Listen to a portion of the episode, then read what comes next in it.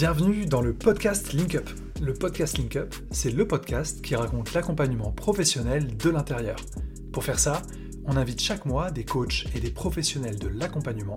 Ils et elles viennent nous parler de leur quotidien professionnel, de leur activité et de leur vie en général. Je vous laisse avec l'épisode du jour. Bonne écoute et à la prochaine. Aujourd'hui, je suis très content parce qu'on accueille Morgane Catoire qui euh, nous fait l'honneur euh, d'être présente pour ce nouvel épisode du podcast. Morgane, merci beaucoup d'avoir accepté de jouer le jeu. On va passer euh, trois bons quarts d'heure, une petite heure presque ensemble. Du coup, n'hésitez pas les amis à faire pause, à aller vous faire couler un petit café, vous prendre un petit encas si vous avez faim, si c'est l'heure du déjeuner, à vous préparer confortablement et à lancer la lecture du podcast dès que vous êtes prêts parce qu'on va passer une petite heure ensemble et on va apprendre plein de choses sur Morgane, sur son parcours, sur le coaching puisque Morgane, elle est coach professionnel certifié depuis 2020 si je me trompe pas, tu me confirmeras ça euh, donc ça fait bien trois ans. Tu as vécu aussi le Covid. Donc il y a plein de thèmes qu'on va aborder ensemble, que ce soit euh, en coaching ou en entrepreneuriat également. Du coup, j'ai vraiment hâte de commencer à te poser plein de questions. J'en ai plein. Merci beaucoup encore une fois, Morgane, d'avoir accepté. Euh, merci à vous tous et toutes de nous écouter, de nous regarder sur YouTube, sur des plateformes de podcast, etc. Dès qu'on parlera de liens, de sites internet, etc., tous les liens seront en description. Je vous le redirai à chaque fois. Description de la vidéo et description du podcast. Merci encore une fois, Morgane. Je te laisse la parole pour te présenter un peu, présenter ton parcours, qui tu es, d'où tu viens. Alors c'est parti. Bonjour Bonjour Théophile et merci beaucoup de cette, de cette présentation, de cette invitation. Alors euh, moi je suis Morgane Catoire, coach et médiatrice de couple. Euh, mon parcours, on plonge directement euh, dedans. Je suis effectivement devenue coach et me suis formée chez LinkUp euh, en 2020. On, était la première promo euh, en full remote. Euh, on a testé, c'était le crash test de LinkUp sur ce sujet-là. je me suis inscrite à cette, à cette période-là et vraiment on a démarré le jour de la, du confinement. Donc ça, c'était l'expérience qu'on a, qu'on a traversée avec vous.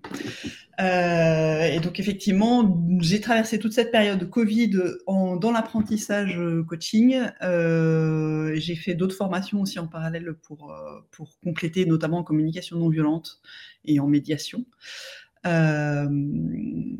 Et donc depuis, j'ai enchaîné. voilà, je me suis lancée dans l'entrepreneuriat. je me suis lancée sur la communication. Ça, c'est la partie, on va dire, euh, émergée de l'iceberg. Euh, et c'est la, mise en œuvre du projet euh, que j'avais dans le fond depuis très longtemps et que j'avais pas osé réaliser à, mes sorties à ma sortie d'études. Donc, mon parcours, il est en fait après le bac, j'ai un peu bidouillé des trucs et j'ai fait notamment une fac de psycho. Je suis allée jusqu'à la maîtrise et arrivé euh, euh, dans les stages, je me suis retrouvée un peu coincée avec c'est super intéressant tout ça, euh, sauf que je pleurais avec les patients et que ça allait pas du tout. Et que voilà ça a été une décision plutôt sur ma maturité de dire ok ça m'intéresse ce métier là d'accompagner l'humain m'intéresse même si j'ai aussi mis du temps à comprendre que la forme dans laquelle on faisait me convenait pas tellement. Mais dans le fond, j'étais pas suffisamment mature à l'époque, à la sortie de, à la sortie de fac, pour accompagner les gens, et donc j'ai bifurqué euh, vraiment euh, au dernier moment, on va dire, euh, je vais faire un, un DESS d'urbanisme et je me suis enquillée dans une carrière d'urbanisme opérationnel, mais alors vraiment du pur et dur. Hein, là, on est vraiment en train de parler de, gros dossiers administratifs, de travaux, voilà. Donc ça, j'en ai, ai pris pour 20 ans. Et euh, ça a été une façon pour moi de découvrir euh, euh, une partie que je ne connaissais pas de moi, qui était la partie passion pour le projet, c'est-à-dire tu me donnes un truc, il y a un problème, il faut le résoudre, on sait qu'il y en a pour 20, pour 20 ans, mais vas-y, déroule-nous toutes les étapes et prévois-nous tout ça. Et puis articule notamment toutes les équipes nécessaires pour ça, définit les compétences, drive tout le monde pour, pour aller faire ses projets. Euh, et dans le fond, le, le, coaching, ça a été pour moi une façon de rejoindre ces deux parties, de j'ai envie de faire de l'humain et en même temps la partie projet, le, il y a un début, un objectif et une fin, et on sait à quel moment on va, on va clôturer tout ça. C'était extrêmement important pour moi. Euh, et le coaching, c'était une façon pour moi de joindre ces deux bouts-là, euh, ces deux parties qui sont, c'est des modes de fonctionnement, je crois, chez moi, en fait, ce truc-là. voilà pour le faire euh, en version rapide. Bah, c'est très clair. Merci beaucoup, Morgane. Bah, j'ai plein de questions que je vais te poser, du coup, si ça, va. Euh, ce que tu me racontais sur la psychologie, ça me fait penser à toutes les histoires qu'il y a de personnes qui se lancent en fac de médecine Mmh. Euh, et, qui en fait euh, bah, ont du mal avec la vue du sang notamment, tu vois, ce qui peut être mmh. embêtant quand tu es médecin, et du coup deviennent kiné ou des trucs comme ça, tu vois, c'est des choses qui arrivent. Mmh. Euh, et, du coup, toi, tu étais en fac de psycho, tu décrirais comment en fait ce que tu ressentais, ce qui vraiment t'a gêné, c'est un excès d'empathie, c'est comment tu le traduirais tout ça? Alors ça, c'est vraiment l'analyse rétrospective. Quand j'étais dedans, j'avais vraiment l'impression de, effectivement, d'être dans l'excès d'empathie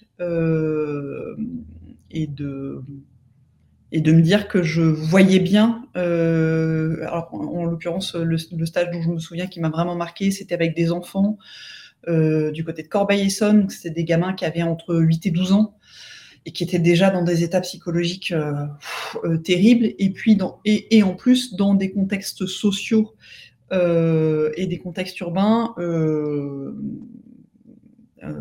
voilà, le tout euh, croisait euh, l'immigration, les conditions d'habitat terribles, euh, de la violence familiale. Enfin, là, on était dans le, gratin du truc là.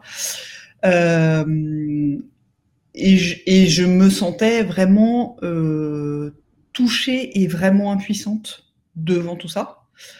et, je, me disais, mais en fait, c'est sympa, on les reçoit une heure par semaine, on les écoute parler, et puis on leur dit, et puis on leur tape sur l'épaule et on leur les renvoie chez leurs parents c'est c'est pas à la hauteur en fait de, de, de ce dont ils ont besoin. en fait, euh, oui, on est là, mais en fait, nous, on n'est pas au rendez-vous. Là, il y a un truc pour moi qui était faux à cet endroit-là. Euh, je peux maintenant aussi euh, me le dire autrement, c'est que tout ce que m'amenaient ces enfants, ça faisait écho chez moi tellement fort euh, que, que c'était insupportable. Il y avait plein de trucs évidemment que j'avais pas encore travaillé. Euh, que je n'étais pas allé voir chez moi et qui évidemment venait faire toucher couler à chaque fois qu'il me parlait, quoi. Très simplement. Ouais, c'est quelque chose qu'on retrouve enfin, souvent dans les métiers de l'accompagnement. J'ai l'impression, le fait que quand tu es psy, d'ailleurs, tu dois faire une psychothérapie, si je me trompe pas, il hein, faut se faire mmh. accompagner. Mais sauf que tu le fais pas forcément pendant tes études et du coup, tu n'as pas encore fait, comme tu le dis, bah, ce travail sur soi qui permet de prendre de la distance avec les gens que tu accompagnes, d'éviter mmh. des situations trop intenses de transfert. Et en coaching, c'est pareil avec la supervision et l'importance de se faire superviser. Est-ce que tu te sens différente maintenant? Parce que c'est vrai qu'en coaching, on accompagne quand même des gens et je sais que tu accompagnes pas mal sur des secteurs euh, de la vie personnelle, euh, notamment le couple, les choses comme ça, en tant que médiatrice pour le coup. Mais, euh, mais c'est des choses qui peuvent aussi être, être dures émotionnellement j'imagine. Et du coup, est-ce que tu sens, toi, une évolution personnelle à ce niveau-là? Et, si oui, qu'est-ce que tu dirais que tu as mis en place dans ta vie, en fait, pour euh, finaliser cette évolution, finalement, et te mmh. permettre d'être plus sereine pendant les accompagnements et, de prendre un peu de distance, quoi, tu vois? Alors, il y a eu, euh, tu vois, entre ce, ces études de psycho et euh, le moment où je suis retournée au coaching, il y a eu quasiment 20 ans. Évidemment, ces 20 ans, au moins, j'ai traversé à titre personnel plein de choses. Et donc, je suis allée bosser sur moi euh, parce qu'il y avait plein de choses dans ma vie qui n'allaient pas. Et donc, c'est mon côté. Du coup, c'est mon côté projet. C'est il y a un problème, on y va et on, va retourner le truc jusqu'à ce qu'on trouve la solution. donc, j'ai beaucoup bossé sur moi pendant ce temps-là. Et euh, depuis du coup que je fais du coaching et de la médiation, évidemment, j'ai encore dans ce que les personnes me racontent de, leur, de leurs émotions, de leur situation, j'ai des warnings personnels, des trucs où, euh, ok, ça, j'entends que je peux vous accompagner, mais en même temps, je, je, je, peux entendre en même temps que ça vient me toucher chez moi. Donc ça, c'est dans, dans la formation de coaching et dans la formation de médiation, on a des outils aussi pour... Euh, ok, j'entends que c'est touché chez moi, euh, soit, soit c'est trop fort et je demande un, temps mort de quelques minutes pour me ressaisir, euh, soit c'est note pour moi, je me le mets sur l'étagère et j'irai voir après. Mais en tout cas, ça reste, il faut être très, très clair, le boulot avec les autres, l'accompagnement d'autres personnes, c'est une super occasion d'aller voir chez soi ce qui n'est pas encore réparé en permanence. Et quand on se dit non, c'est bon, j'ai vu toutes les situations, je ne serai plus jamais touché, c'est le début de la fin des haricots. pour moi, c'est une évidence. Euh, et donc, il y a effectivement euh, les méthodes qu'on nous donne en formation, coaching et médiation pour apprendre à gérer ces moments-là. Il y a tout le boulot euh, de, à chaque fois qu'on repère ces moments où on est touché, à aller faire. Alors, ça peut prendre la forme de supervision, d'analyse de pratique, de thérapie personnelle, parce que je pense que c'est extrêmement important. Donc ça, ce sont les outils qui sont entre guillemets euh, logiques quand on fait ces métiers-là. Euh, moi, je dirais qu'il y a aussi un troisième élément qui m'a permis euh, de, de vraiment évoluer, de faire face à ça, euh, c'est de se lancer dans l'entrepreneuriat, un truc un peu particulier. Euh, je pense que tu vois, tu as pu pu voir euh, à titre personnel que de changer, prendre la, prendre la direction de LinkUp. tu je peux très bien imaginer que tu t'es positionné complètement autrement et que ça a eu plein de conséquences sur ta vie personnelle et sur la façon dont tu fais les choses. moi, l'entrepreneuriat, ça a été une façon pour moi de sortir de quelque chose de très entre guillemets très attentiste. En même temps, je pouvais être très revendicative sur euh, il y a plein de trucs qui fonctionnent pas dans cette organisation. Euh, ça a été vrai pour les entreprises, ça a été vrai pour la façon dont je voyais euh, l'accompagnement psy qu'on proposait à ces gamins dont je parlais tout à l'heure. Et en même temps, il y a une part de moi qui voulait pas prendre la direction et la responsabilité de ça. Et de me lancer dans l'entrepreneuriat, ça m'a confronté à ça à mon besoin de cohérence et du coup au besoin d'aller jusqu'au bout. Alors il y a encore des trucs qui collent, hein. euh, ça, n'est jamais fini. Euh, mais du coup, de prendre cette position-là, euh, ça oblige aussi à poser ton propre cadre, à voir où sont tes limites, à les énoncer, à les énoncer à tes clients, à les énoncer aux éventuels partenaires, à poser ton cadre d'horaire, de tout, tu as tout abordé toi-même et donc tu es obligé de prendre la responsabilité de ça. Et c'est un super outil pour voir tous les endroits où tu n'es pas clair et le pourquoi tu n'es pas clair. Le qu'est-ce que tu es en train de te raconter quand tu. Parce que, évidemment, quand on est en train de bosser avec euh, ses clients ou avec des partenaires, on est en train de rejouer des situations qui sont, les nôtres. Je fais toujours la même connerie avec mes clients, ok, de quoi ça parle chez moi? Et voilà. Donc pour moi, c'est un, super outil pour aller euh, et ça, je pense que c'est pas que l'accompagnement, c'est je pense dans plein d'autres métiers, à partir du moment où tu prends le, lead sur euh, ton mode de travail, ça t'oblige à te positionner sur plein de trucs. Euh, ton rapport à l'effort, ton rapport au temps, ton rapport aux gens, ton rapport à l'argent. Et bon, là, c'est le. pour réussir à avancer et aller là où tu veux, tu es obligé d'aller regarder ce qui se passe chez toi. Voilà pour les. Ça, c'est vrai, ça c'est vrai. ça, ça, m'évoque plein de choses en fait pour moi, mais c'est pas le sujet du, podcast.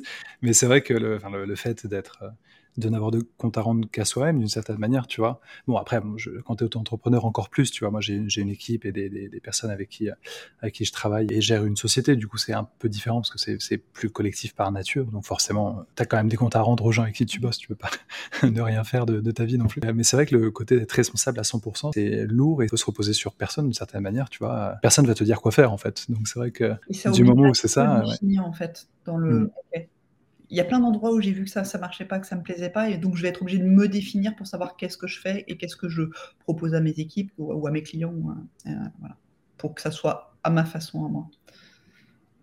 Passionnant. Et on reparlera de cette aventure entrepreneuriale et de comment tu t'es lancé, etc. dans la deuxième partie du podcast. Donc, euh, restez avec nous. Ou si ça vous intéresse, regardez les timestamps sur euh, YouTube et sur les plateformes de podcast et vous pouvez y aller directement si vous avez envie. Mais vous pouvez aussi rester avec nous tout de suite. Continuer à creuser le parcours de Morgane, en savoir un petit peu plus sur ce qu'elle fait. Euh, merci beaucoup, Morgane, pour ces différents éléments. Je voulais juste revenir sur une chose qui, je pense, est essentielle et que tu as dite tout à l'heure. C'est le fait que quand on accompagne des gens, de toute manière, quelle que soit notre expérience, quelles que soient les choses qu'on a il y aura toujours des choses qui vont résonner en nous et qui vont, euh, qui vont nous poser problème, qui vont nous interroger, qui vont nous mettre mal à l'aise. En fait, une, personne qui accompagne bien les autres, que ce soit un bon coach, un bon, un bon ou une bonne psychologue, un bon ou une bonne coach, un bon ou une bonne médiateur ou médiatrice, mmh. c'est quelqu'un qui est au clair avec ça, euh, avec ses propres problèmes et qui est capable de les voir, de les mettre de côté pour se concentrer sur la personne qui l'accompagne ou qu'elle accompagne et ensuite qui va travailler là-dessus finalement. Donc c'est pas une personne qui ne vit jamais de transfert, c'est pas une personne qui euh, ne se sent jamais déstabilisée par ses clients. Quelqu'un qui sait bien accompagner, c'est quelqu'un qui reconnaît le fait qu'il ou elle peut être déstabilisé en fait. C'est reconnaître qu'on est vivant et qu'on est vivant, mm. y compris dans cette relation où on est censé servir de support et que évidemment on n'est pas un tableau blanc. Mm. Donc, euh, ouais, ouais, c'est hyper important. Et d'ailleurs, ça renvoie l'une des choses les plus importantes dans les relations d'accompagnement, de ce que j'ai pu lire euh, ce, dont j'ai pu faire l'expérience et euh, ce que j'ai pu apprendre en faisant cette série de podcasts notamment, parce qu'on reçoit des coachs et du coup, bah, force, même si je travaille dans le coaching, moi, j'exerce pas le coaching. Et du coup, le fait de parler avec des coachs tout le temps, dans le cadre du podcast, ça m'apprend plein de choses sur le métier et l'accompagnement en général. C'est vachement enrichissant. Et, euh, c'est vrai que dans les, disciplines d'accompagnement, ce, qui change la donne, la chose qui fait qu'il y a un changement chez l'autre, c'est le rapport humain, en fait, ce qu'on appelle en coaching coaching, le rapport collaboratif. En psychanalyse, on appelle ça l'alliance, si je me trompe pas. Mm. Il y a plein de termes dans différentes disciplines, mais c'est le fait que c'est deux humains en fait qui se qui se voient. Et c'est pour ça qu'en tant que bah, coach ou psychologue, t'es pas juste un outil, t'es pas juste là comme tu le disais pour être tuteur ou tutrice de l'autre, mm. pour l'accompagner, mais il y, a une, y a une rencontre, il y a un échange. C'est ça qui fait qui fait la richesse de l'accompagnement, quoi. Et alors, et je, je, vois et tu vois que tu, tu parles des psys, des coachs et mm, du côté tuteur. Euh, dans la façon dont moi je pratique mon métier, euh, j'essaye d'être euh, très clair avec mes clients sur ce rapport-là. Et donc effectivement, je parle, je reformule beaucoup, mais j'ai aussi beaucoup de moments, parce que c'est important pour moi d'être transparente là-dessus, de, OK, vous êtes, vous êtes en train de, dire ça, vous êtes en train de jouer ce cette même dispute, ce même schéma entre vous. J'ai besoin de vous dire ce que ça fabrique chez moi quand je vous vois faire ça. Et c'est une façon de dire, je, en tant qu'humain, je vous vois, je, je vois ce que vous êtes en train de jouer, et je reconnais ce que ça fabrique comme émotion chez moi. Alors ça peut donner à voir, hein. pour, les, pour les clients, ça donne à voir, ok, ce que ça produit à l'extérieur, ce qu'ils sont en train de jouer. C'est hyper important. Et c'est aussi important pour moi de dire, en fait, dans votre scène, dans votre scène là, je suis là aussi et je suis avec vous. Et c'est voilà. Pour moi, c'est ça le, c'est là où ça peut bouger. Et est-ce que tu dirais que c'est une forme de reformulation, ça, du coup? Pour moi, c'est, on est au-delà du miroir euh, mmh. et c'est, euh, c'est une façon. Euh, alors, je, je, travaille quasiment exclusivement avec les couples, mais c'est une façon de permettre aux couples d'avoir du recul sur ce que leur scénario interne, interne au couple, fabrique chez les autres. Parce que, évidemment, quand on est pris dedans, on ne se voit pas. On est pris dans sa propre logique. et, on ne se voit pas, et du coup, on ne voit pas du tout ce que ça peut euh, fabriquer, on ne voit pas le schéma, on ne voit pas ce qu'on est en train de jouer. Et c'est hyper important que quelqu'un d'extérieur puisse dire Vous êtes en train de jouer ça. C'est le moment où les gens disent Ah bah oui, mais ça ressemble à mes parents, ah bah oui, mais ça ressemble à machin, ah bah oui, mais. Voilà. C'est une façon de se voir de l'extérieur qui n'est quasiment pas possible euh, quand on est dans l'interaction, évidemment. Et euh, enfin, on en reparlera en détail tout à l'heure parce que c'est une grosse partie de ton activité. Moi, perso, je suis, euh, ça n'a pas trop d'intérêt, mais juste pour euh, que tu comprennes de je Enfin, moi, je suis marié depuis très longtemps en fait. Ça fait à peu près 10 ans que je suis marié avec, avec ma femme. On s'est marié assez jeune et donc on est ensemble depuis 12-13 ans maintenant. Mmh. Et, et c'est vrai que du coup, en tant que couple, enfin, c'est, je veux dire, en tant que personne, quand en tant qu'individu, on joue tous un rôle, tu vois, quand on est en public auprès de certaines personnes. C'est-à-dire que là, on n'est pas pareil ensemble qu'avec nos amis, ce qui est assez, ce qui est normal, tu vois. Mmh. pas radicalement différent, mais on joue tous un rôle à, à un certain moment de la vie. Et en tant que couple aussi, je pense, comme tu le dis, genre le couple, c'est aussi une individualité d'une certaine manière. Et, euh, et, en tant que couple, on va, enfin, moi je sais que par exemple, quand on est euh, que tous les deux, avec ma femme par exemple, euh, on a des interactions qui sont complètement différentes que quand on est en public, évidemment. Et, et, parfois, tu vois, je pense c'est un peu le cliché, tu sais, de, du, du, un peu du vieux couple comme ça qui, qui performe le fait d'être d'être un peu de, de, de de, de s'engueuler un petit peu en public, mais en mode gentil, tu vois. Tu vois ce que je veux dire? Je sais pas si tu comprends le. C'est quelque chose qui est, un peu attendu par les gens en mode Ah, vous êtes marrant, ça fait 13 ans que vous êtes ensemble, vous êtes détendu, tu vois? Et, euh, et c'est quelque chose que je vis pas mal, tu vois, et qui, euh, à chaque fois que je, que je vois un petit peu. Euh, se dérouler, ça me gêne pas particulièrement, tu vois, mais que je vois se dérouler, et c'est vrai que les gens en fait attendent ce type de, tu vois, de comportement parfois des couples, et c'est vrai que bah, tu t'en rends pas forcément compte, tu vois. Et je pense que c'est intéressant de voir que le rôle bah, d'un professionnel ou d'une professionnelle de l'accompagnement de ces problématiques de couple va justement euh, renvoyer cette image, tu vois, au couple pour leur permettre de conscientiser ça, quoi. Enfin, dans des, j'imagine qu'en plus quand ils viennent te voir, c'est que c'est qu'il y a des situations problématiques. Nous, pour le coup, là, c'était pas le cas, mais quand tu as des situations problématiques, bah, c'est important de, sortir de ce cadre-là et de peut-être d'une dynamique un peu un peu problématique, toxique, euh, je sais pas, tu vois. Et, ça apporte quelque chose. Quoi. Oui, oui, parce que par exemple, ce que tu racontes là, euh, mm. on, joue la dispute un peu machin et, tout le monde nous trouve rigolo. Ça peut aussi, tu vois, devenir souffrant parce qu'on est enfermé dans ce truc-là mm. et qu'en fait on comprend pas très bien pourquoi et, que du coup ça prend et, voilà, ça peut aussi prendre des formes beaucoup plus dures. Les gens qui se s'envoient des pics à la gueule devant les autres. Euh, bon, voilà. Mais effectivement, et c'est mon rôle là, de, du coup, de, de, jouer le entre guillemets le spectateur et dire ok, voilà ce que je voilà ce que je vois quand vous faites ça tous les deux. Et c'est le moment où, où, le couple peut voir de l'extérieur ce que ça joue. Et c'est le moment où ils peuvent reconnaître de quoi ça parle. parce qu'après, tu peux, après, ça permet, tu vois, pour chaque personne, chaque partie du couple, de pouvoir voir ce que justement cette situation va lui faire ressentir finalement. Euh, alors que c'est quelque chose qu'on ne pense pas forcément. Donc, euh, hyper intéressant. Hyper intéressant. Je te propose qu'on revienne dans le détail euh, sur, sur, ces, sur ces sujets. là, on part sur la clinique, on est parti. ça. On, reparlera de l'accompagnement. Donc, si, si ces problématiques vous intéressent particulièrement, euh, pareil, regardez le, le timecode sur, euh, sur YouTube. Euh, j'indiquerai le moment où on parle vraiment de coaching familial, de coaching parental éventuellement, de couple, etc. Ce sera indiqué dans le timecode juste en dessous. Pareil pour les podcasts. Mais maintenant, avant de passer à, cette partie, on va revenir sur le parcours de Morgane, conclure ce parcours et comprendre bah, pourquoi elle, a décidé de se former au coaching un beau jour comme ça, après 20 ans en tant qu'urbaniste. Donc du coup, tu étais psychologue, euh, enfin, tu as, fait des études de psychologie, pardon, euh, sans devenir psychologue parce que c'est le stage de fin, de fin d'études, en fait. Tu dois faire un stage pour valider.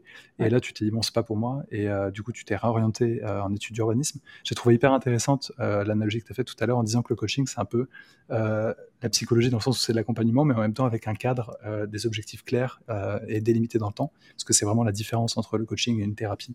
Euh, en tout, enfin, sauf les thérapies courtes, mais ça c'est un autre sujet. Mm. Mais en tout cas, thérapie de type psychothérapie, donc très intéressant comme, comme image, je trouve. Et, euh, et du coup, as fait, euh, enfin, tu t'es lancé dans l'urbanisme et tu en as fait une carrière en fait, parce que tu as dû passer, ouais, c'est ça, 15-20 ans si je me trompe pas. C'est ça, c'est ça. Il y a un peu sur un malentendu, je suis rentré dans mm. un DESS d'Urba et puis comme il fallait un stage pour valider le DESS, je me suis mmh un stage qui a donné lieu euh, à un CDD et puis voilà et j'ai enchaîné 20 ans comme ça sur un malentendu qui était plutôt long euh, comme malentendu et, en même temps c'est effectivement euh, j'y ai appris beaucoup de choses sur moi sur sur mon rapport aux gens au leadership aux équipes et ça c'était extrêmement intéressant. Et en même temps, et je, j'ai passé 20 ans dans un, le fameux syndrome de l'imposteur, où je me levais tous les jours et où je m'habillais, euh, voilà, mes fringues, mon syndrome de l'imposteur, et c'est parti pour la journée. Euh, et, en fait, j'ai passé 20 ans à compenser en permanence euh, le fait que je n'avais fait que un DESS d'Urba. alors il y avait deux choses. Il euh, j'avais que un DESS d'Urba et donc trouver ma légitimité c'était compliqué. Et j'étais aussi euh, dans un milieu extrêmement masculin. Et donc, euh, donc euh, la, boulette, quand tu es une femme, tu la payes pendant au moins deux ans, hein, euh, sinon c'est pas drôle. Donc il y avait un truc comme ça très crispé. Donc j'ai passé 20 ans dans des trucs très crispés où tout ce que je faisais, c'était archi contrôlé, minuté, timé, machin, tout était les fautes d'orthographe, tout était lissé. Enfin, voilà, tout était extrêmement contrôlé. et alors ça bouffe beaucoup d'énergie. Euh, et les deux derniers postes que j'ai que j'ai occupés, il y a eu des, des choses euh, du coup à l'échelle euh, à l'échelle des équipes, à l'échelle de, des institutions dans lesquelles je travaillais, qui pour moi n'étaient pas du tout ok, à un point que j'étais en train de remettre en cause les institutions elles-mêmes, ma direction. Enfin, alors je pense que je, là je vais pas rentrer là-dedans parce que c'est c'est une histoire extrêmement longue, mais il y avait des choses qui pour moi étaient euh, on était dans la contradiction, mais je pense que pour avoir fait de la sociologie, tu sais qu'à un moment, une institution peut fabriquer, euh, avec une intention d'aller à un endroit, exactement euh, le, paradoxe de, sa contradiction en interne. et donc ça, c'était exactement ce que je vivais, c'est-à-dire il y a un objectif, on est censé sortir un projet, et en même temps, on est confronté à des moyens et une organisation qui permettent pas la réalisation du projet. et je, j'ai je me suis confrontée à ça, je me suis usée là-dessus. Et c'est aussi euh, euh, un moment où je... Alors ça a été douloureux pour moi, mais c'est aussi un moment où je me suis rendu compte que j'avais cette capacité à voir ce paradoxe, à le nommer et, évidemment à mettre le nez euh, de tout le monde dessus et que ça, ça a énervé beaucoup de gens. mais dans le fond, ce truc-là qui a été un moment douloureux pour moi, c'est aujourd'hui quelque chose qui fait partie de mes forces dans mon, travail. et bon, pour faire court, ces deux derniers postes, ça a duré trois ans et demi à peu près. Euh, moi, ça m'a emmené clairement au burn-out. un truc un peu. Euh, euh, j'ai tenu, j'ai été têtu, j'ai voulu avoir raison jusqu'au bout contre les institutions et, bon, j'ai perdu. Hein, en termes d'énergie, j'avais pas, pas la force pour ça. Donc ça a fini en burn-out pour moi. Ça a fini aussi d'un côté personnel. ça a aussi emporté du coup ma vie de couple et ma vie de famille. Euh, et ce moment-là, en fait, le post-burnout, où j'ai tenté de reprendre euh, un boulot dans l'urbanisme, alors euh, en cabinet de conseil, où ça s'est pas du tout bien passé pour moi et c'était la première fois de ma vie où on me disait là Morgane tu fais pas le job en fait. Ça ça, ça, suffit pas. Alors mon côté bon élève en plus je que t'en reprends un coup. Et c'est euh, du coup, mon patron à l'époque m'a proposé une rupture conventionnelle et c'était un, vrai échec. Et j'ai vraiment eu ce moment où je me suis retrouvée chez moi en me disant bon, ok, donc j'ai plus l'énergie, j'ai plus envie de démontrer euh, que je sais faire et voilà. Et en l'occurrence, pour la première fois de ma vie, on me dit que je sais pas faire, que ça va, c'est pas suffisant. Euh, je suis arrivée au bout de tout ce que j'ai essayé de tenir dans la vie. Euh, j'ai tout joué, j'ai tout perdu. Ça aurait pu être extrêmement désespérant. Et bizarrement, il y a aussi en même temps ce truc qui s'est invité de Eh, mais du coup, j'ai plus rien à perdre. Voilà. Et, et, ça a été vraiment, mais en quelques jours, je suis passée du j'ai tout perdu à j'ai plus rien à perdre et donc qu'est-ce que je veux? Et le qu'est-ce que je veux, c'était ben, en fait revenir à des questions de relations humaines. Ça, c'était un truc qui m'avait toujours tenu et ça a toujours été un espèce de fil blanc dans mes, dans mes postes, dans le fond. Euh, et il y avait cette notion de projet qui était importante pour moi. Donc je me suis dit, ok, le coaching, c'était, c'est par là. Euh, c'est, je sentais pas que c'était exactement ça dont j'avais envie. Il y avait un truc où j'étais pas complètement à l'aise que j'ai compris un peu plus tard parce que je viens effectivement d'une famille de psy. Euh, donc le coaching, pas, complètement, c'est pas complètement dans les clous. Voilà, pas complètement légal dans mon système euh, cette histoire. voilà.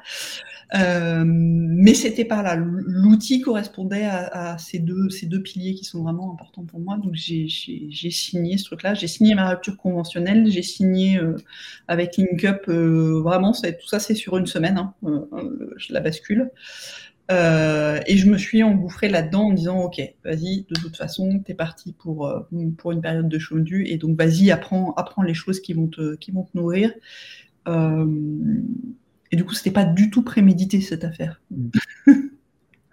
Donc euh, effectivement, quand j'en parlais, bah, euh, pas plus tard qu'hier avec un ami qui me disait mais comment t'as planifié ton truc? J'ai absolument pas planifié. J'étais au pied du mur et j'ai sauté parce que de toute façon il n'y avait rien d'autre à faire. Très très intéressant et euh, et bah, désolé d'apprendre. en tout cas, ce que ce que tu as vécu, tu vois, ça devait être compliqué, mais en même temps, si tu as réussi à, à, te, à, changer même de voie, je pense que c'est important, et à mmh. retrouver, tu vois, ce que tu voulais faire au départ de l'accompagnement.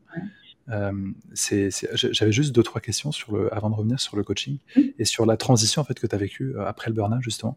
Mmh. Euh, sur le, quand tu disais j'avais juste un DESS, ça paraît un détail mais ça, ça, ça, me tourne dans la tête.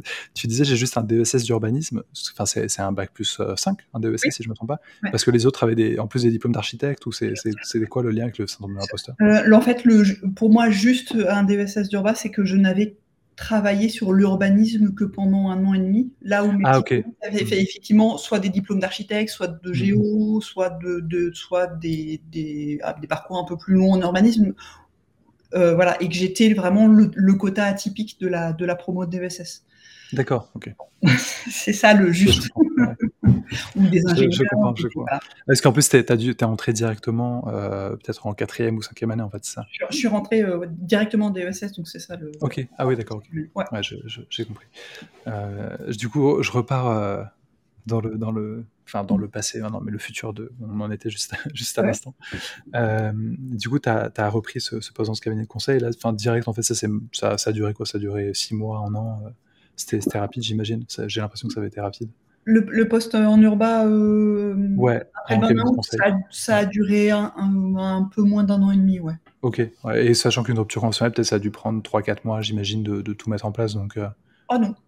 Ah ouais, ok, c'est direct. non, non, là, on a sur du 15 jours, là. On était, euh, Très bien. on était d'accord.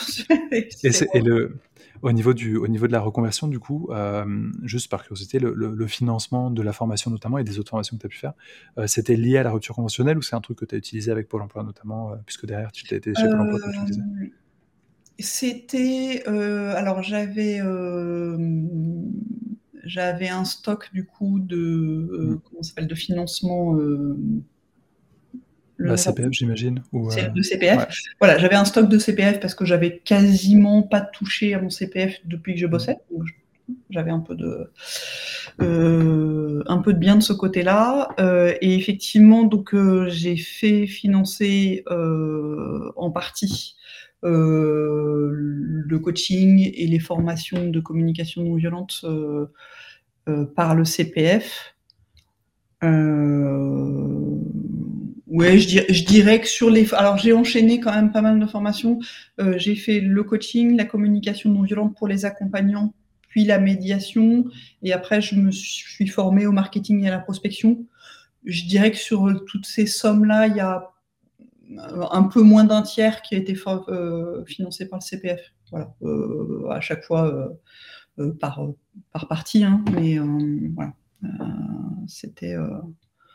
Euh, ouais, j'ai mis un gros budget là. Euh, je, je, je pense, euh, si je faisais le total, il faut être honnête, j'ai mis 50 000 euros de, en trois ans de formation sur le coaching, euh, la médiation, la communication non violente, plus le marketing, la prospection. ouais. Oui. D'accord. Et, et au moment où justement tu t'es lancé là-dedans et tu as investi, entre guillemets, massivement, d'une certaine manière, dans, Mm. le, dans la formation bah, enfin, perso et pro, euh, du coup, est-ce que tu avais une idée claire de ce que tu allais faire derrière ou, euh, Enfin, j'imagine quand même un petit peu, bon, déjà, a priori, de l'accompagnement du coaching euh, et de la médiation, ça c'est ça, c'est sûr, mais est-ce que tu avais une idée claire du, du, je sais pas, du business model, de l'activité, de comment tu allais la développer Qu'est-ce que qu'est-ce que tu envisageais à ce moment-là, en fait, au moment où tu t'es dit, vas-y, je m'inscris chez LinkUp et ensuite, dans la foulée, bah, je fais la CNV, je fais machin. Mm. Que- Comment, comment ça s'est passé finalement, cette construction un peu de. Enfin, qu'est-ce qui fait que tu es allé chercher telle et telle formation, euh, tu vois? Alors, c'est en fait, j'ai fait la formation de coaching et c'est au fur et à mesure où je me suis un peu dit, parce qu'on a commencé à y aller, il y a, chez LinkUp, Mm. il y a des, euh, vous nous faites travailler sur, euh, euh, comment on dit ça, vous, nous faites essayer d'abord entre nous et puis avec euh, des Mm. clients, des clients tests. Donc, ça a été une première prise de conscience. Euh, vous nous faites essayer le coaching euh, entre nous puis avec des clients tests, pour finir mes phrases. Euh, et en fait, les, les clients tests, c'était la première prise de conscience de OK, mais d'accord, donc va falloir les trouver les clients, euh, et donc après, il faut avoir des Mm. contrats, il faut les faire payer, ça veut dire qu'il faut définir les tarifs, ça veut dire voilà. Après, j'ai un avantage, c'est que avec euh, mon background d'urbaniste, euh, il y a une partie de mon boulot qui était euh, OK, tu as un projet qui vaut tant de millions, tu vas avoir des rentrées, des sorties de pognon sur 20 ans, comment tu gères les choses. Donc j'avais un peu une idée qu'il fallait un peu prévoir les choses. Mais comment structurer ça à une échelle de business d'une personne, bon ça ça c'était pas très clair.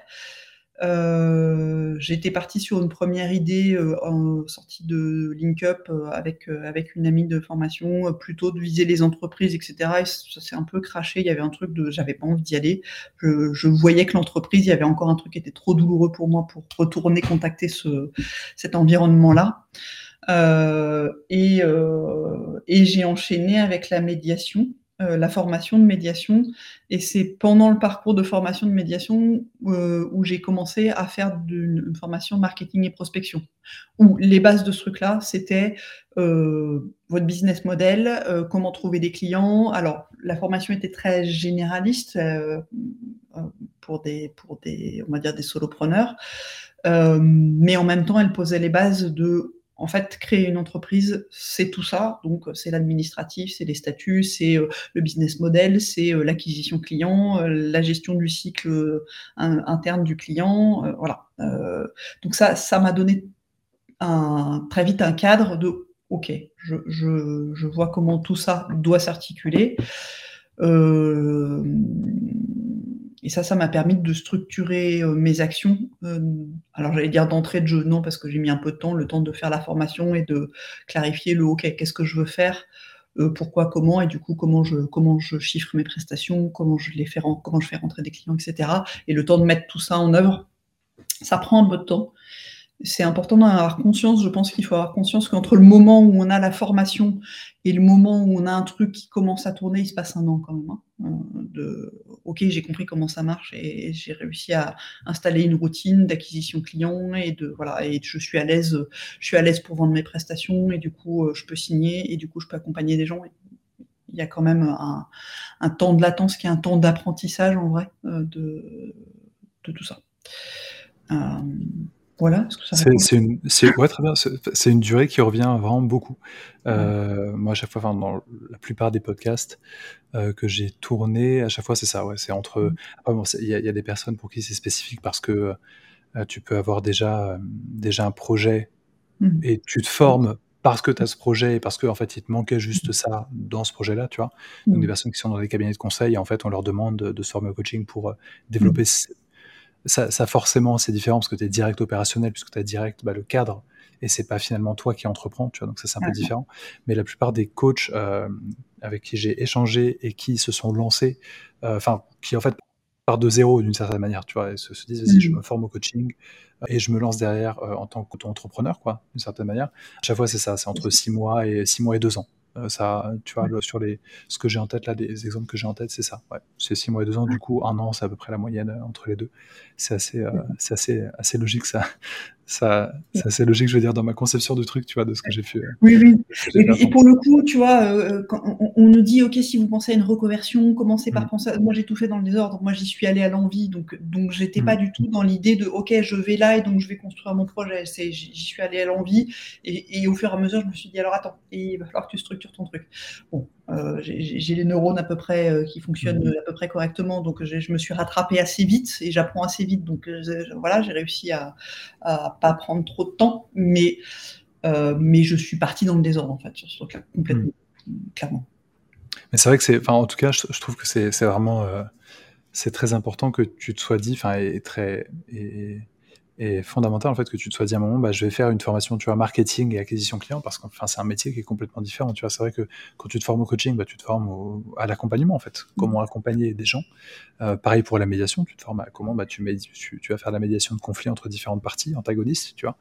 Mais euh, mais tout ça bah, c'est bien. Il y a forcément de, as forcément des modules. En tout cas chez LinkUp on a des modules sur le sur euh, le projet pro tu vois. Mais en même temps c'est pas une formation à l'entrepreneuriat tu vois. Donc c'est vrai que ces deux choses sont vraiment différentes et je pense que c'est important de, le rappeler aux gens, tu vois. Euh, être entrepreneur, ça s'improvise pas et ça se prépare. Et du coup, euh, une chose, c'est des compétences métiers. Donc, euh, mm. être coach, c'est des compétences métiers, ça c'est une chose, c'est-à-dire qu'on te lance dans un dans une situation où il faut coacher, bah, tu es capable de coacher, ça c'est bien. Mais derrière, se lancer dans l'entrepreneuriat, c'est une, un autre type de compétences. Il faut mm. savoir bah, trouver des clients, il faut savoir gérer son activité, quelle forme sociale choisir, des, des trucs basiques, tu vois mais qui sont, qui sont complexes. Donc, et c'est euh, aussi, c'est aussi savoir structurer ses journées en fonction de tes contraintes. Euh, c'est aussi euh, savoir gérer ton niveau d'énergie parce qu'il y aura personne qui va t'arrêter. donc si tu sais pas te dire stop à toi-même, voilà, tu pars très vite. J'y suis allé deux fois hein, depuis le début du truc où tu dis ah, je, je, ça va plus. voilà, donc c'est aussi plein de modes de fonctionnement où quand on est dans un cadre euh, on va dire structuré, que ça soit du salariat ou que ça soit du partenariat euh, dont on a une structure euh, très, euh, très cadrée, c'est pas des questions qu'on se pose. Là, quand on est tout seul et qu'on est en roue libre et que en plus, si peu qu'on n'ait pas de, contraintes de type aller, chercher les enfants à l'école, on, peut se dire, bah, j'y passe 20 heures tant que j'ai pas fini. C'est aussi le danger de ce truc-là. Donc, et il y a ça et il y a le rapport à l'argent aussi qui vient très vite calibrer les choses. De ok, comment je fais pour être efficace euh, comment comment je calibre mon niveau de dépense par rapport à ce que je gagne mmh. euh, et aussi comment je calibre mon niveau de rentrée par rapport à ce que je veux. Mais ça c'était dans l'autre sens aussi. Et, et, euh, et ton côté, quelles seraient tes, tes recommandations en fait euh, pour tout ce qui est voilà, côté organisationnel, structure, tu vois, de l'activité en tant qu'entrepreneur, en Ouais. laissant de côté même, enfin le côté, tu vois, vraiment métier, coaching ou médiation. Mais c'est quoi tes recommandations, c'est quoi tes bonnes pratiques et éventuellement les outils que tu utilises toi pour euh, justement bien gérer tes journées, bien te cadrer toi-même dans ton activité? Comment comment t'as construit un peu tout ça de ton côté? Alors moi, j'avoue, je suis encore un peu, un peu brouillonne sur ce sujet-là, mais parce que je, je suis passée effectivement du cadre salarié où je me pas de questions à je- j'apprends comment je fonctionne moi-même pour trouver comment je suis efficace. Euh, pour moi, ce qui est super important euh, par rapport à des professions, euh, ça peut être du bien-être ou ça peut être autre chose, du coaching. L'idée, c'est en fait le, les professions pour lesquelles le, ce qui est rémunéré, c'est le temps en présentiel avec les, les personnes, avec les clients. Faut pas oublier que le temps où on est rémunéré doit permettre de rémunérer toute l'activité que vous avez autour, c'est-à-dire la communication, le temps que vous allez passer sur l'administratif, vos, vacances, les moments où vous allez être malade, les, voilà, euh, les moments où il va y avoir des aléas et vous allez devoir annuler et reporter des rendez-vous. Donc, la rémunération, elle, doit permettre de couvrir tous ces moments-là. Donc, ça veut dire qu'il faut bien le penser. C'est vrai pour la rémunération, c'est vrai pour le planning. Donc, ça veut dire que si vous imaginez vous allez pouvoir faire 10 rendez-vous dans la journée et recommencer le lendemain, euh, ça dure pas très longtemps, ce genre de truc, parce que en vrai, c'est pas tenable. Euh, c'est aussi euh, ce que j'ai appris en cours de route, c'est je m'étais dit, c'est bon, je remplis un agenda et ça va aller. C'est un peu vrai pour un peu moins vrai pour moi dans l'individuel, mais en tout cas dans la médiation de couple. Quand je, suis en individuel, ça me mange un peu moins d'énergie. Dans la médiation de couple, il y a tout le temps que je passe avec les clients et il y a pour moi tout l'après qui est de digérer, on appelle ça la phase d'émergence, de digérer ce qui s'est passé et de, euh, de laisser le temps euh, à mes sensations et aussi euh, à toutes les pensées que j'ai eues pendant l'accompagnement euh, de s'assembler et de, et, de, et de voir s'il y a un truc qui, qui fait sens, hein, voilà, euh, et de pouvoir le proposer ensuite au client. Mais ça veut dire qu'il faut être disponible pour ça. Donc c'est pas des moments où on est en train de faire de la compta ou de la communication ou machin pendant ce temps-là. Ça veut dire qu'on est en train de rien faire, du sport, de d'aller euh, se balader. C'est des moments où il faut qu'on soit disponible pour laisser émerger ça. Ça veut dire que ça, faut que ça soit dans l'agenda. Sinon, ça se passe la nuit. Et la nuit, euh, ça veut dire qu'on dort pas. Voilà. Donc, c'est aussi tout cet équilibre-là qu'il faut apprendre. C'est comment, comment vous, la, première année, euh, première année et demie, c'est comment vous, vous fonctionnez par rapport à tout ça, par rapport au boulot que vous faites et notamment par rapport à l'accompagnement. Est-ce que vous avez besoin de temps? Est-ce que vous pouvez enchaîner les rendez-vous et c'est ça qui est plus pertinent pour vous? Ou est-ce que vous avez besoin de pause entre les rendez-vous et de pouvoir calibrer votre agenda comme ça? Euh, Et ça, c'est hyper important de s'autoriser à réajuster euh, à, chaque fois. Euh, les médiations de couple, j'ai commencé avec des formats où je m'étais dit, ok, je fais des formats euh, où, on fait des réunions de 4 heures, comme ça on va, on va dans le fond du sujet et et, et, on traite les sujets par, par gros paquets, mais on va vraiment au fond des choses. C'est super intéressant. Sauf que ce que j'ai vu, c'est il y a moi et mon niveau d'énergie, qu'au bout de 4 heures, ça devient un peu plus compliqué d'écouter, mais encore, c'était pas le plus problématique. Ce que je vois, c'est à l'usage, les, clients, il y a la première heure, euh, le temps de chauffe et euh, on commence à dire des choses intéressantes. Au bout d'une heure, il y a les choses qui sortent vraiment et c'est le moment où on peut se mettre à bosser. Et il y a en gros une demi-heure, trois quarts d'heure de boulot vraiment efficient où on est dans les émotions, dans ce que les gens se racontent et on est vraiment du coup dans, le cœur du moteur de la relation et, c'est les moments où on bosse à fond. Et il faut un petit temps pour euh, refermer. Euh, S'il y a des émotions fortes, on est temps de ok euh, vous n'allez pas repartir avec votre émotion ouverte parce que du coup c'est le moment où on se met à engueuler tout le monde enfin ça, ça devient insupportable pour, l'environnement donc c'est à l'usage moi j'ai appris à calibrer mes sessions par deux heures parce que c'est le bon temps j'ai le temps de travailler on a le temps d'aller au fond d'un sujet mais j'ai aussi le temps de refermer de clôturer et que les gens repartent euh, en se sentant en sécurité voilà ça c'est le bon calibre et euh, c'est le bon calibre pour eux, c'est le bon calibre pour moi. Et après, je peux pas en enchaîner deux comme ça. J'ai besoin de faire une pause, de m'aérer pour de vrai, d'aller faire une sieste. voilà, donc il me faut au, moins une heure et demie entre deux, sessions parce que sinon ça, je, je, n'écoute pas les deuxièmes. Quoi. Donc voilà, c'est tout ça qu'il faut apprendre à mesurer chez soi pour, pour euh, se dire ensuite, voilà, ma semaine idéale, elle est comme ça, ça veut dire que je peux faire tant de rendez-vous. J'ai aussi ma communication, donc ça, j'ai du temps bloqué pour ça. J'ai mon administratif, j'ai du temps bloqué pour ça. J'ai du temps bloqué pour mon analyse de pratique, tous les trucs qui me permettent d'être au service de mes clients. Tous, ces moments-là euh, d'analyse de, pratique, les moments où vous respirez, machin, c'est des moments où vous êtes au service de vos clients indirectement. Et c'est les moments où ça vous permet d'arriver en lucidité auprès de vos clients et de leur donner le meilleur de vous-même. Donc, c'est aussi des choses qui doivent être dans l'agenda, sinon ça ne marche pas. Ça, c'est mon feedback au bout de deux ans de d'essais, erreurs, euh, de, voilà. Euh, et après, ça veut aussi dire pour moi, dans ma pratique, ça veut dire que dans la semaine, je ne fais pas une soirée avec mes potes, en fait. Hmm. quand j'ai des clients le lendemain, je, voilà, c'est, je, je, je me couche à 22 heures euh, avec ma tisane et je vais pas faire la fête en fait, parce que j'ai, besoin d'être fraîche, dispose euh, et, et, au carré dans, dans, mes pompes quand j'ai des clients. Et avec de l'énergie, c'est quelque chose que, que j'apprends à la dure. mais ça va, j'accompagne personne. Mais, mais c'est, ouais, très clair, mais très enrichissant, je trouve vraiment si, euh, si vous envisagez de vous lancer dans le coaching ou l'accompagnement de manière générale en tant qu'entrepreneur, vraiment limite réécouter cette partie qui est, euh, qui est, je pense, hyper importante. Il faut vraiment pas l'oublier, mmh. déjà en termes économiques, tout simplement. Euh, le temps passé avec les clients, c'est pas le temps seulement que vous facturez, euh, mmh. parce que faut préparer, faut, enfin, faut préparer l'avant et le futur. Donc, il y a un temps avant, il y a un temps après mmh. à également gérer, et aussi tous les coûts d'activité, tout ça, c'est encore autre chose. Et, et ensuite, je pense pour le, le, côté endurance aussi, c'est important de, de, garder en tête que faut pas vouloir en faire le plus possible parce que bah, ce sera au détriment des personnes que vous accompagnez et de votre qualité d'accompagnement en fait et d'attention. Donc ça c'est hyper important. Et du coup j'en viens à une question assez pragmatique. Ça, veut dire en gros si je compte bien, tu vois, c'est tu fais deux trois deux trois séances par jour max quoi. C'est un peu ça. Éventuellement quatre peut-être. Moi aujourd'hui mon business plan, euh, hmm. mon business plan il est calibré sur euh, j'ai deux séances par jour le mardi, le jeudi, le vendredi, une le mercredi matin. Ok. Voilà, aujourd'hui c'est calibré comme ça. Éventuellement, s'il y a besoin de plus à certains moments, c'est possible. Mm. Mais c'est l'agenda idéal dont je sais que je suis capable de le tenir et d'avoir suffisamment de présence auprès des clients.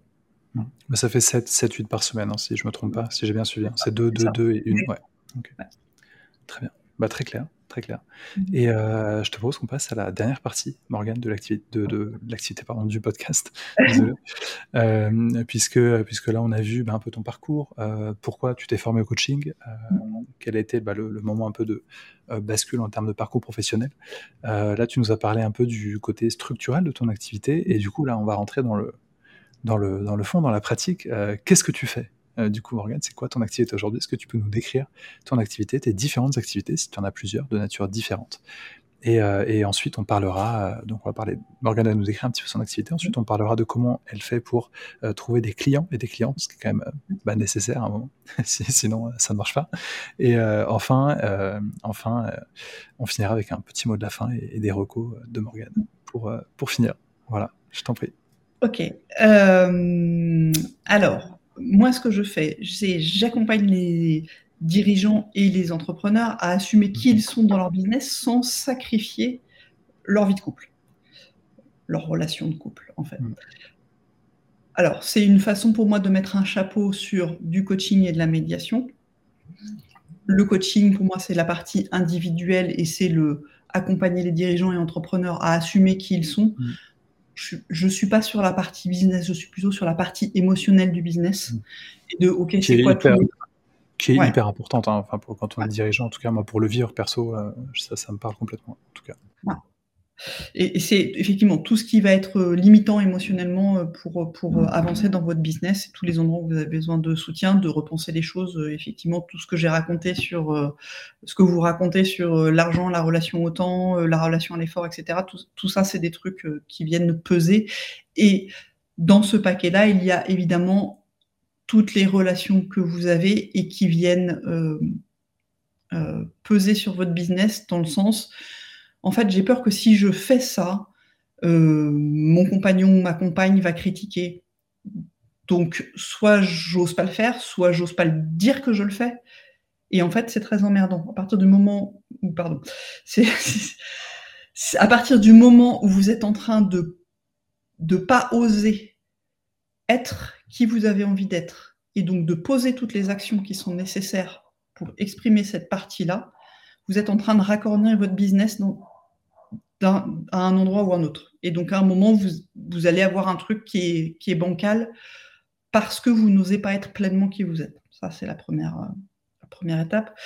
Euh, et c'est pas pas la plus grande euh, d'un point de vue purement factuel. Ça doit être, euh, pour l'instant, c'est 10% de mon activité, ce, ce truc-là.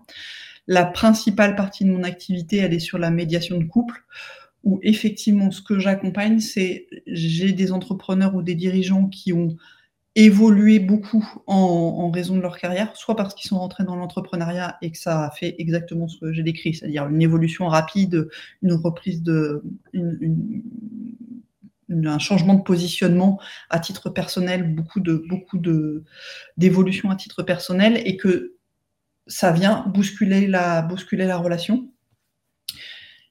Et du coup, mon boulot, ça va être euh, de réajuster les personnes ensemble, de permettre le réajustement des personnes ensemble.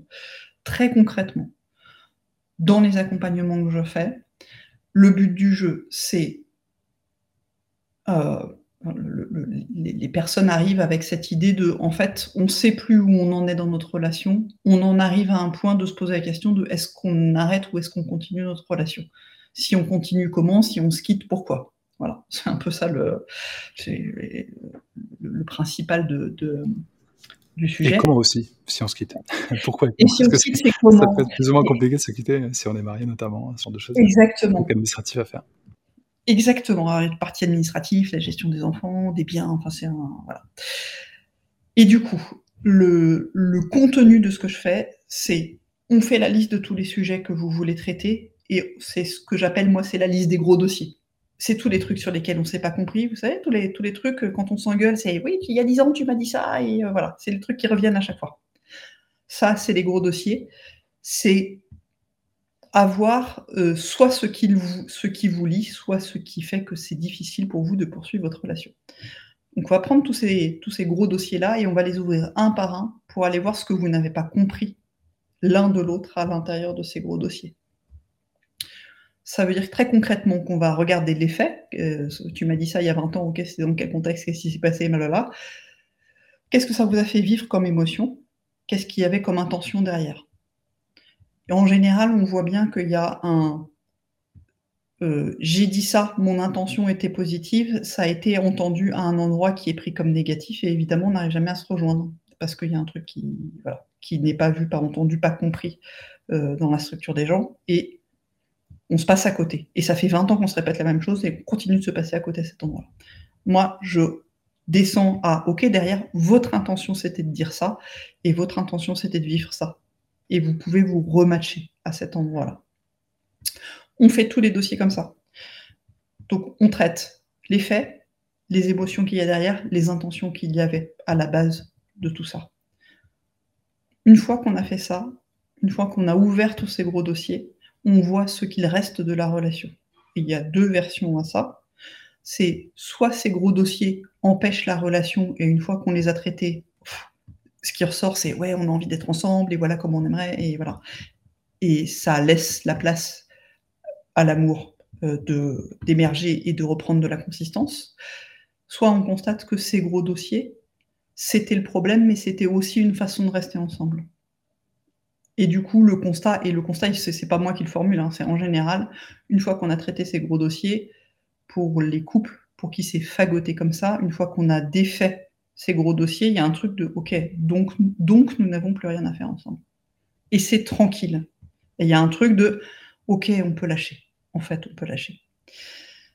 Et donc, on a traité les gros dossiers, traité les émotions, vous voyez où vous en êtes dans la relation, et ensuite on va sur c'est ok, très bien, c'est quoi le plan d'action? Vous restez ensemble, vous avez envie de faire des projets ensemble, c'est quoi, c'est comment, euh, qui prend la main sur quoi, euh, c'est quoi le planning, enfin vraiment dans du concret. Euh, vous avez besoin de passer du temps ensemble parce que vous avez trois enfants, très bien. C'est quand, c'est à quelle date, qui organise quoi, qu'est-ce que vous faites, voilà. on rentre là-dedans. Vous, vous avez décidé de vous séparer, très bien. qu'est-ce qui se passe, comment vous voulez gérer la maison, les enfants, les machins? Et en fait, je peux pas garantir le résultat, c'est-à-dire vous allez vous remettre ensemble ou vous allez vous séparer. Par contre, ce que j'arrive à garantir, c'est qu'en tout cas, vous allez le faire tranquillement et que ça fait que après, même si vous avez pris la décision de vous séparer, vous vous tenez pas pendant des années par euh, la garde, la garde alternée des enfants, euh, la vente de la maison qui dure dix ans parce que en fait, dans le fond, on n'a pas réglé notre différend. Ça permet de sortir de la relation, en tout cas de façon très détendue, et le bénéfice secondaire de ça, c'est que ça permet de reprendre sa vie, c'est-à-dire, je peux lâcher cette relation, je peux en faire le deuil, et du coup, je peux rentrer dans une nouvelle relation en ayant compris ce qui s'est passé, et du coup, en refaisant pas les mêmes boulettes. Voilà ce que je fais. Bah, c'est très clair, écoute. J'ai une vision euh, tout à fait claire de tes activités. Euh, et du coup, tu disais, euh, entre, entre l'accompagnement plutôt individuel, sur le côté émotionnel, vie familiale, conciliation, famille, travail. Au niveau des dirigeants, c'est à peu près 10% euh, de ton activité et les 90% restants, c'est de la médiation. tu sais, parfois, parfois des, clients que tu vois des deux côtés ou, ou pas du tout? Non, j'ai pas eu l'occasion. Et, en l'occurrence, pour le coup, pour des questions éthiques, mmh. si on me posait la question, je crois que je dirais non. D'accord. Parce que peut-être que tu serais es trop d'un côté du coup d'une certaine manière. Euh, c'est je prends c'est difficile à un moment de pas prendre parti hmm. euh, entre guillemets pour quelqu'un avec qui on a bossé sur euh, toutes ces difficultés, sa boîte, son positionnement. on, s'imprègne aussi hein, de, de, la hmm. de l'identité de la personne et du coup rentrer dans une discussion de couple avec la même personne. Je, je pense que ça serait compliqué. J'ai plein de collègues qui bossent très bien, que je peux, vers qui je peux orienter. C'est aussi l'avantage du réseau. D'accord.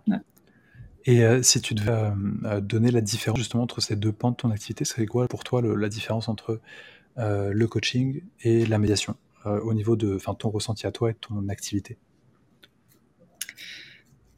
Alors, au niveau de mon ressenti à moi, alors au niveau de mon activité, je euh, tu vois, c'est juste une question d'organisation euh, mmh. et c'est plus simple effectivement de caler un agenda avec une seule personne qu'avec deux et, mmh. euh, voilà. Il y a quelque chose de plus léger, de plus simple. c'est vrai aussi par rapport à mon ressenti. pour moi, le coaching et l'accompagnement individuel, il y a quelque chose de beaucoup plus simple. Mmh. et de plus léger. Là où j'ai une méfiance, c'est une méfiance vis-à-vis de moi. Hein, c'est que euh, c'est tellement plus facile et plus léger que je suis pas sûre de toujours faire la vérification de OK, est-ce mm. que est-ce que je suis en train de faire du coaching ou est-ce qu'on est en train d'avoir une conversation simple?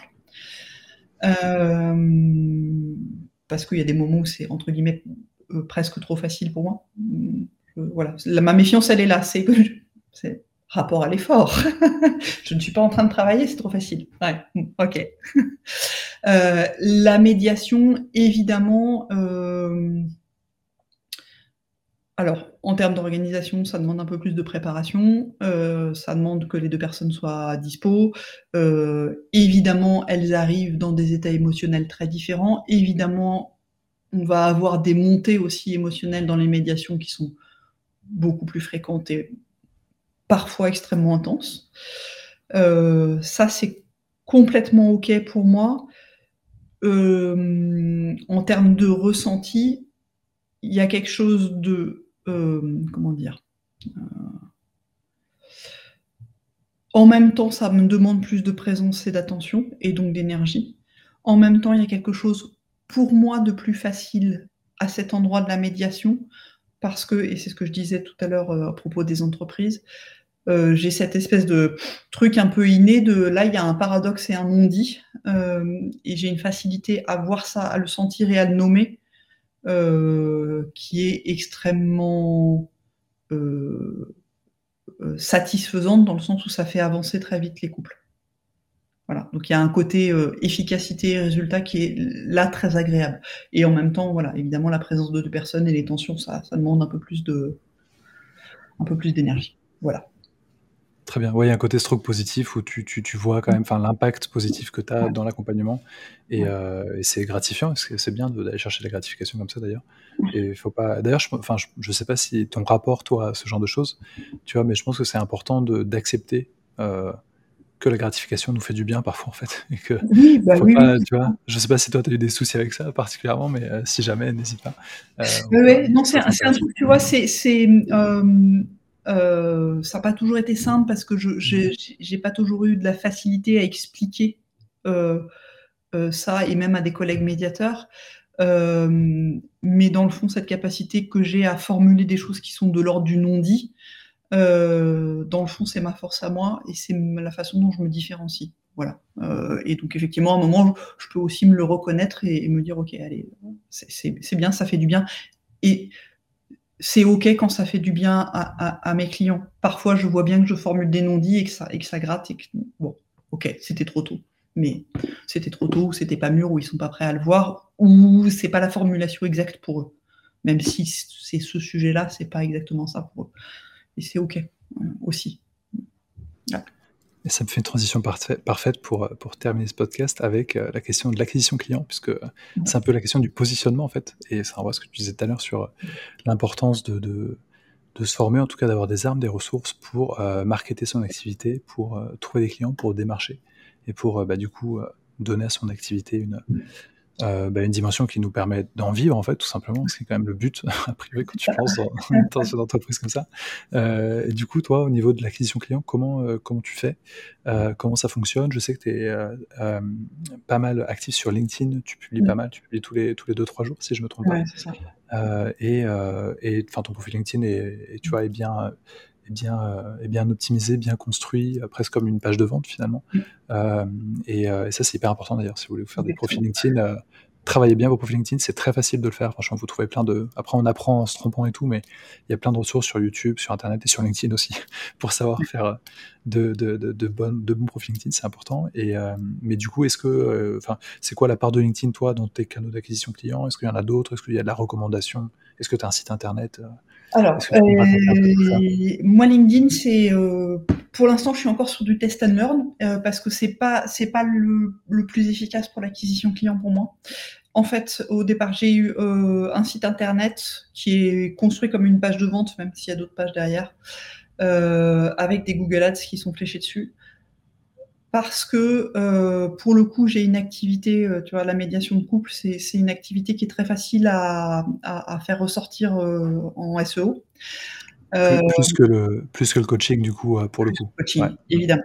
Parce que, évidemment, des gens qui cherchent sur Google, ils cherchent pas un coach, ils cherchent une mm. solution à un problème. Donc, voilà.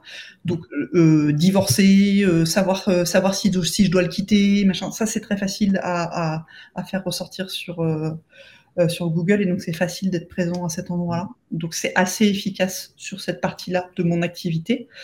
Euh, donc là, j'ai vraiment j'ai un site internet avec euh, vous pouvez prendre rendez-vous, on fait un appel découverte. Euh, voilà, j'ai des Google Ads qui sont fléchés dessus. Et... Il sera dans la description, les amis. Pardon, je te coupe, mais je mettrai tous les liens dans la description, comme on l'a dit tout à l'heure. Donc ça, c'est pour le côté acquisition rapide parce que les recherches Google, c'est des gens qui ont un problème et qui veulent une solution tout de suite. Donc ça, c'est entre guillemets euh, de la fast acquisition. Euh, pour la version slow, et c'est parce que j'avais envie de cibler plutôt des entrepreneurs et des dirigeants, parce que c'est une configuration qui, moi, m'intéresse, que c'est aussi une population qui m'intéresse et qui me, qui me parle. C'est des gens avec qui j'ai des affinités dans la, le mode de réflexion. Euh, c'est pour ça que je suis allée sur LinkedIn, c'est pour, euh, pour essayer de, de faire monter mon activité à cet endroit-là. Ceci dit, euh, ça demande beaucoup d'investissement. J'ai pas encore, euh, tu vois, euh, je, fais du contenu. J'ai pas encore trouvé la façon la plus efficace d'aller chercher des clients dessus. J'en ai touché quelques-uns. Je vais réfléchir, deux, trois depuis que je depuis que je fais ça. et pour moi, c'est donc c'est un mode d'acquisition qui est plus lent, mais qui permet aussi une visibilité euh, même par rapport à des gens qui vont trouver mon site internet et qui vont aller sur Google, de pouvoir taper Morgan Catwar sur Google et de voir qu'il y a mon LinkedIn et de voir que je suis là depuis un moment, ce que je raconte, la façon dont je le raconte, ça leur permet aussi de me sentir et de se dire, ok, plutôt d'accord avec ce qu'elle raconte, je suis plutôt pas d'accord, ça me parle, ça me parle pas, euh, euh, je sens bien cette personne ou pas. C'est hyper important de créer cette confiance-là parce que les gens viennent quand même nous raconter euh, à peu près là leur cœur de le, cœur de leur vie privée. Hein.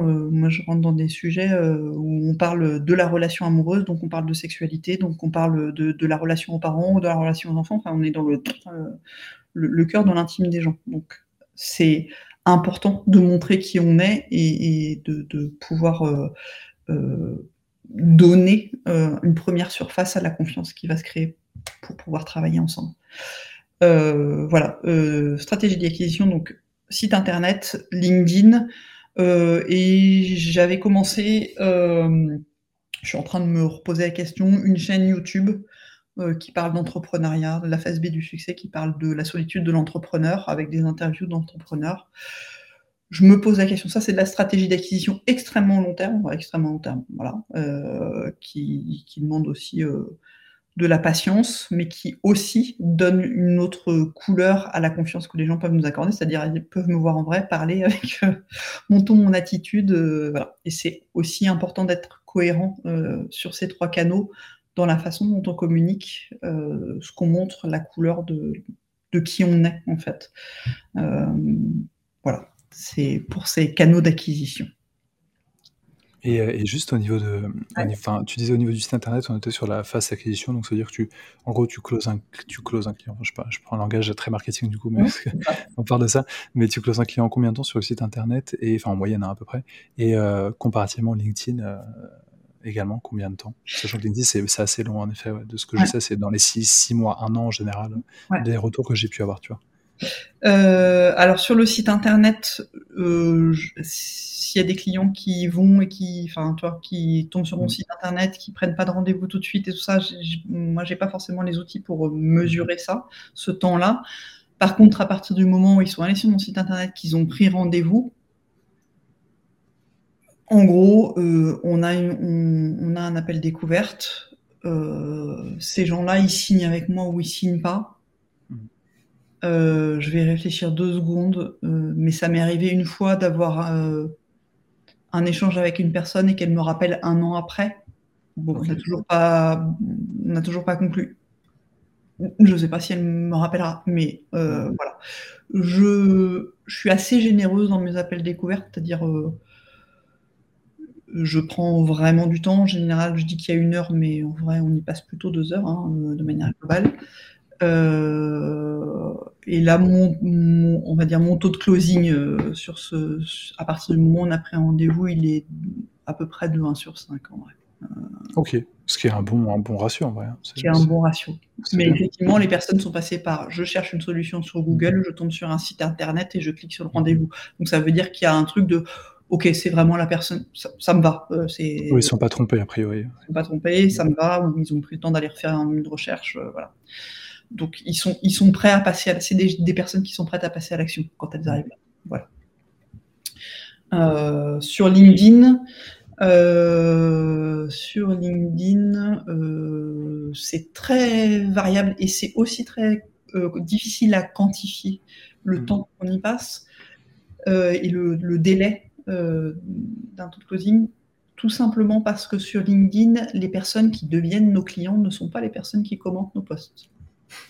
Ça, c'est une règle presque universelle, je trouve, de toutes les personnes, et même pas que des coachs. Hein. Du coup, j'avais commencé à, je connais plein de gens euh, dont le, canal d'acquisition principal est LinkedIn à force bah, d'y traîner, en fait. Mm. Des gens avec qui on bosse aussi, notamment au niveau du SEO, enfin des trucs comme ça.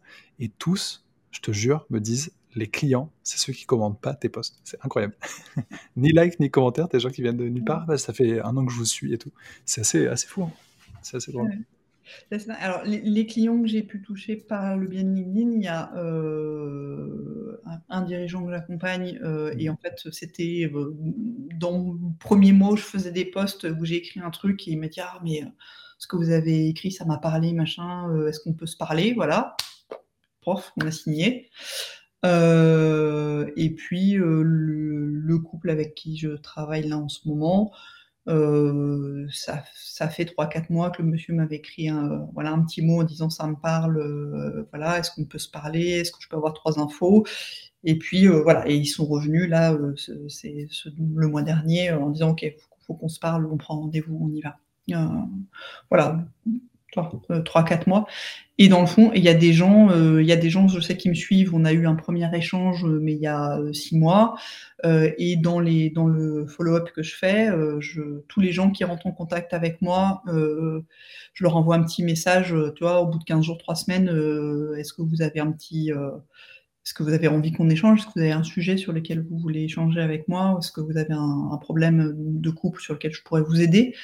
Et c'est pas forcément vraiment ma formulation, elle est vous pouvez avoir juste une question, et ça m'est arrivé les vidéos que j'ai faites là, mes posts LinkedIn qui sont des vidéos, ce sont des réponses à une personne qui est venue me, poser une question en disant non mais j'ai pas vraiment de problème, mais en fait la question que je me pose est plutôt philosophique. ok, d'accord, très bien, super.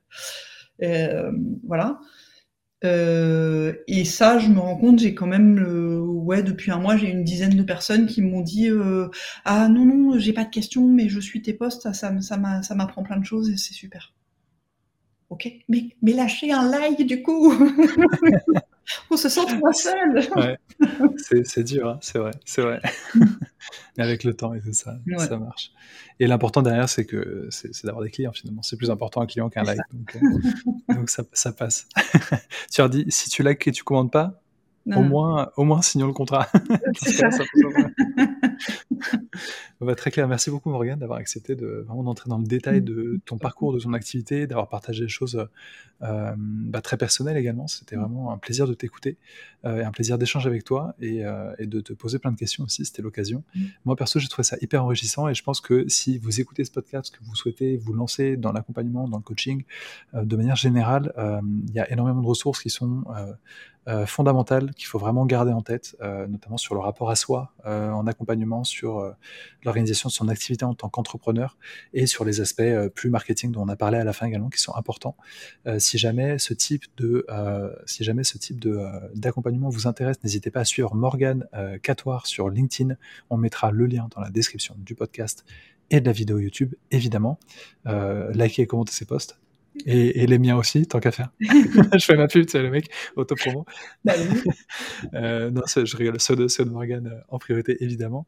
Euh, si jamais vous connaissez vous-même en tant que dirigeant ou dirigeante des problématiques personnelles, conciliation vie de famille, vie de, vie de couple, vie professionnelle, Morgan est spécialisée et experte là-dedans. de la même manière, si vous êtes en couple et que vous vivez bah, des problématiques aussi personnelles, c'est également son expertise en tant que médiatrice.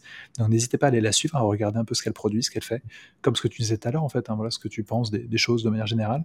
Si ça match, n'hésitez pas à lui envoyer un message. J'imagine que bah, ce sera un plaisir de vous répondre, puisque c'est en partie son métier. Donc, euh, donc voilà, n'hésitez pas. Je vous mets tous les liens dans la description et euh, je vous laisse avec euh, un mot de la fin de Morgan, si tu en as en tout cas. Je te laisse le mot de la fin du coup pour ce petit podcast. On a un peu dépassé aussi, hein. tu vois, c'est comme quand tu faisais ton, tes appels découvertes, là on a fait pareil, on a fait, on s'était dit 45 minutes, 50 minutes, 1h15, on s'est laissé emporter par, euh, par l'élan et la richesse de l'échange en fait, forcément. Donc euh, bah, je te laisse avec le mot de la fin. Ouais, alors moi, mon mot de la fin, il est plutôt pour les aspirants coachs, thérapeutes et voilà. Euh, la principale difficulté que je vois chez mes petits collègues, c'est le rapport à l'argent et notamment il y a une espèce de dichotomie de à partir du moment où j'aide les gens, c'est pas pour faire des sous. Et donc là, il y a un, truc qui marche pas. Euh, et en fait, on a le droit d'avoir envie de vivre confortablement tout en aidant les gens. Si vous voulez aider les gens euh, sans gagner de sous, ça s'appelle du bénévolat et c'est OK. Mais à partir du moment où vous montez une entreprise, euh, vous cachez pas derrière votre petit doigt, vous le faites pour gagner du pognon parce que vous aussi, vous avez besoin de pognon pour vivre, pour acheter des prestations, pour aller chez le médecin, pour prendre soin de vous, pour prendre soin de votre famille, pour prendre soin de vos enfants, pour partir en vacances. Donc vous avez le droit de gagner de l'argent à, la hauteur de ça. Voilà, ça c'est mon message et c'est hyper important pour moi de le dire euh, aux aspirants thérapeutes et coachs et très particulièrement aux femmes qui souvent n'osent pas beaucoup. Voilà, sur ce sujet. Voilà pour moi. C'est un super de la fin. En effet, qui est très important. Merci beaucoup Morgane. Accepté de passer une petite heure euh, en ma compagnie. Moi, j'ai appris plein de choses. C'était un vrai plaisir de discuter avec toi. Euh, les amis qui nous avaient écoutés euh, ou regardés, merci beaucoup d'être restés jusqu'au bout, d'être venus ici en utilisant les chapitres sur YouTube. On se voit pour le prochain épisode du podcast Link Up dans un petit mois. À toutes. Ciao, ciao.